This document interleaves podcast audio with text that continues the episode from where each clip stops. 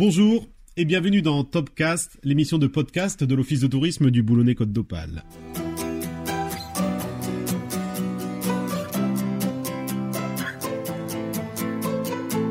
Vous pouvez nous suivre sur les réseaux sociaux, partager ce podcast, le commenter avec le hashtag au Top Côte d'Opale. Notre Topcast du jour s'intitule L'heure du bain et il est consacré à l'histoire des bains de mer.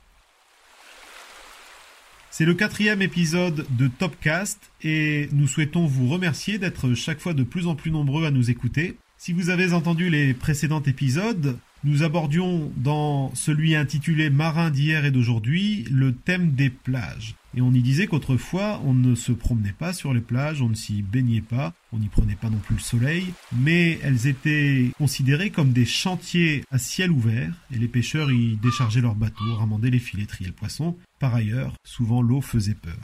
Puis, nous avons consacré un autre épisode aux influences anglaises dans la culture boulonnaise.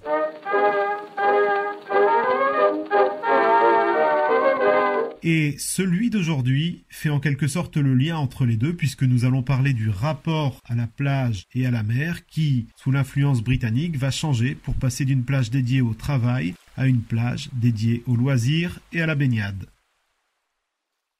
Je dis sous l'influence euh, anglaise car c'est Outre-Manche qui a été inventé la plage. Et faut mettre des guillemets à inventer la plage, la plage telle que nous la connaissons de nos jours.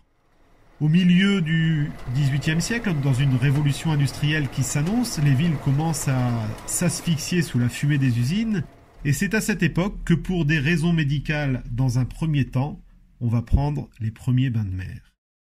Le docteur Russell, en 1750, va publier un traité médical extrêmement théorisé sur les bienfaits de l'eau de mer, et les paysages de bord de mer vont s'en trouver dorénavant changés. À cette époque pudique, un outil est nécessaire, on l'appelle en Angleterre la bathing machine. C'est euh, en français la roulotte de bain, à l'intérieur de laquelle on se change, car en 1850, on se baignait en costume, naturellement, un costume souvent en laine, alors je vous laisse imaginer le côté peu commode de la laine, surtout au moment de sortir de l'eau. Si le costume des hommes est assez simple, celui des dames est plus élaboré. Il se compose d'un pantalon, qui doit cacher les genoux, bien entendu, d'une blouse, d'une ceinture, d'une pelisse, d'un peignoir, de chaussons et d'un bonnet.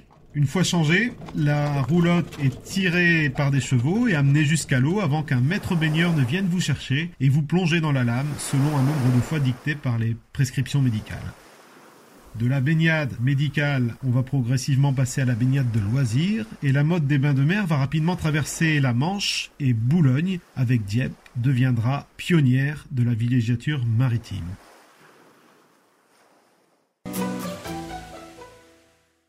Les bains de mer, présentés à l'origine comme réparateurs des santé fragiles, vont peu à peu devenir des prétextes à des séjours pleins de mondanité. Boulogne possède un établissement de bain, mais paradoxalement celui-ci n'a qu'un rapport lointain avec la baignade.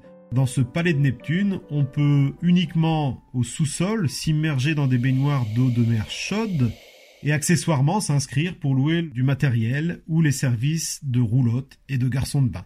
En revanche, une suite de salons donne sur une grande salle ouverte où on mange, où on donne des concerts et des balles.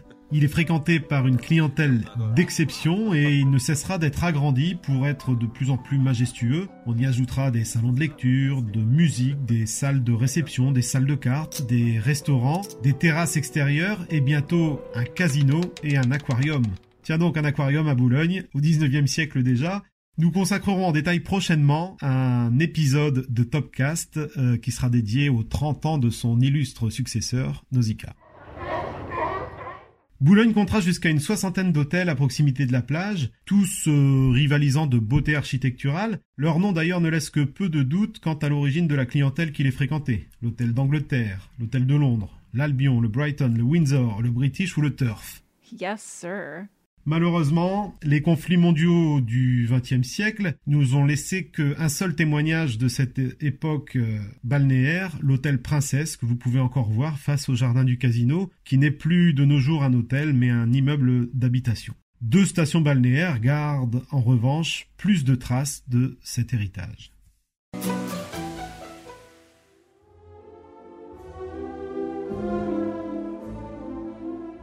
4 km au nord de Boulogne, Wimereux est à la belle époque la station balnéaire à la mode, particulièrement prisée par la grande bourgeoisie lilloise et belge. Elle comptera jusqu'à 600 villas Villas qui sont particulièrement imposantes car à Wimereux on a de l'espace, on a de la place pour construire ex nihilo pourrait-on dire.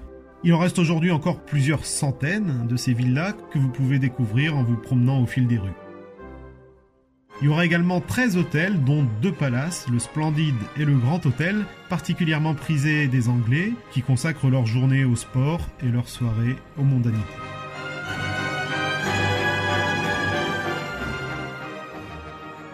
Ils construisent d'ailleurs en 1901 un Golf, un Lynx de très grande qualité que vous pouvez toujours jouer aujourd'hui. Elle, n'a pas de service de roulotte de bain, mais des tentes à même le sable à l'origine qui deviendront bientôt des cabines de plage en dur, à peu près semblables à celles qui ornent encore la digue aujourd'hui, ce sont leurs ancêtres.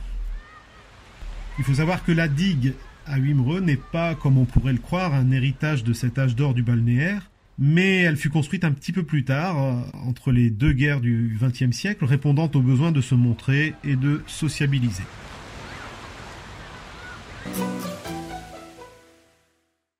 Vous voyez, on a assisté en quelques décennies à l'avènement des stations balnéaires modernes. On est passé des bains thérapeutiques aux stations balnéaires dédiées au sport et aux loisirs. Ardelot, au sud de Boulogne, en est le plus bel exemple.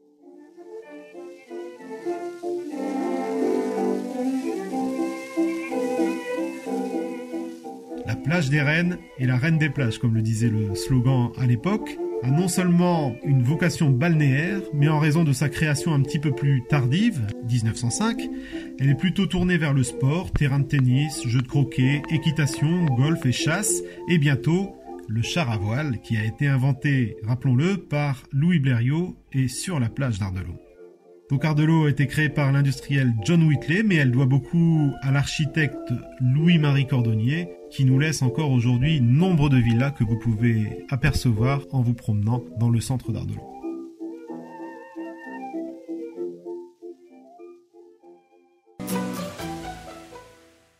J'espère que ce topcast vous a plu. N'hésitez pas à le partager, n'hésitez pas à le commenter avec le hashtag d'Opale. Il ne me reste plus qu'à vous souhaiter de profiter des bains de mer sur les plages du Boulonnais, d'Ardelot à la Pointe aux Oies. Vous verrez qu'elles ont chacune leur particularité. La pratique des bains de mer, vous l'avez vu aujourd'hui, a énormément changé depuis les prémices. On y pratique aujourd'hui beaucoup d'activités, activités nautiques, activités de voile, on y profite des bars de plage du Boulonnais, on y profite des nombreuses installations. Vous retrouverez tous ces détails sur le site de l'Office de tourisme boulonnais-au-top.com. Quant à la roulotte de bain, vous pouvez en observer une, c'est assez exceptionnel, qui a été reconstituée et qui est visible dans le bureau d'information touristique qui se trouve rue de la Lampe dans le centre-ville de Boulogne-sur-Mer.